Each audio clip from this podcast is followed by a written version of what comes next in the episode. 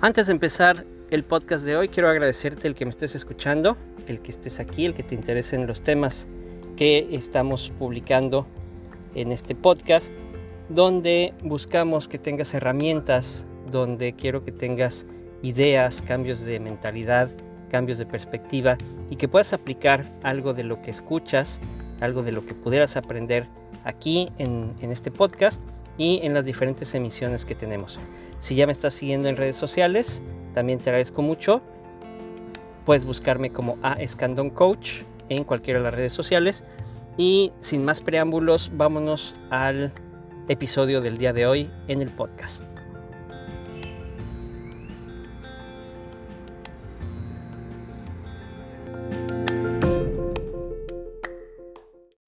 Entonces, ¿qué puedo hacer con un jefe tóxico?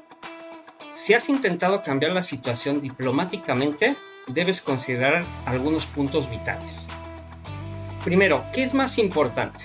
¿Tu salud, tu tranquilidad, tu vida o el dinero? Yo sé que se necesita trabajar, pero hay que considerar a qué precio. Hazte la idea de que la situación va a continuar.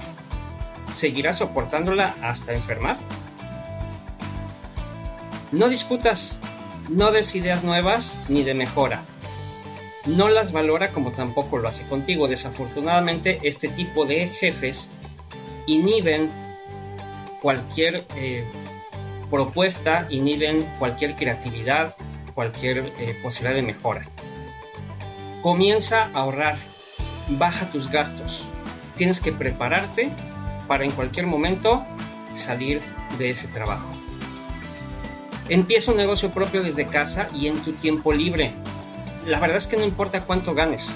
Quizá no obtengas más de lo que ganas en tu sueldo actualmente, pero si te gusta lo que estás haciendo y te empieza a generar ingresos, eso le va a dar energía a tu mente y vas a tener mucho mejor actitud y muchas mejores situaciones que van a ir mejorando todo a tu alrededor.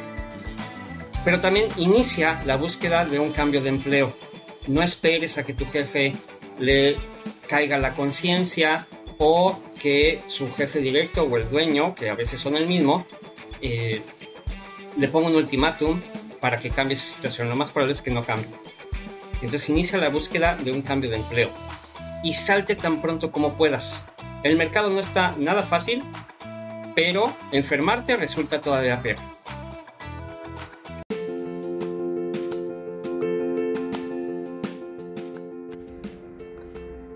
Gracias por escuchar el podcast de hoy, espero que te haya servido, espero que te haya dado algunas ideas, algunas herramientas y que lo puedas aplicar en tu negocio, en el plan de negocios que tengas para un futuro o en tu vida profesional.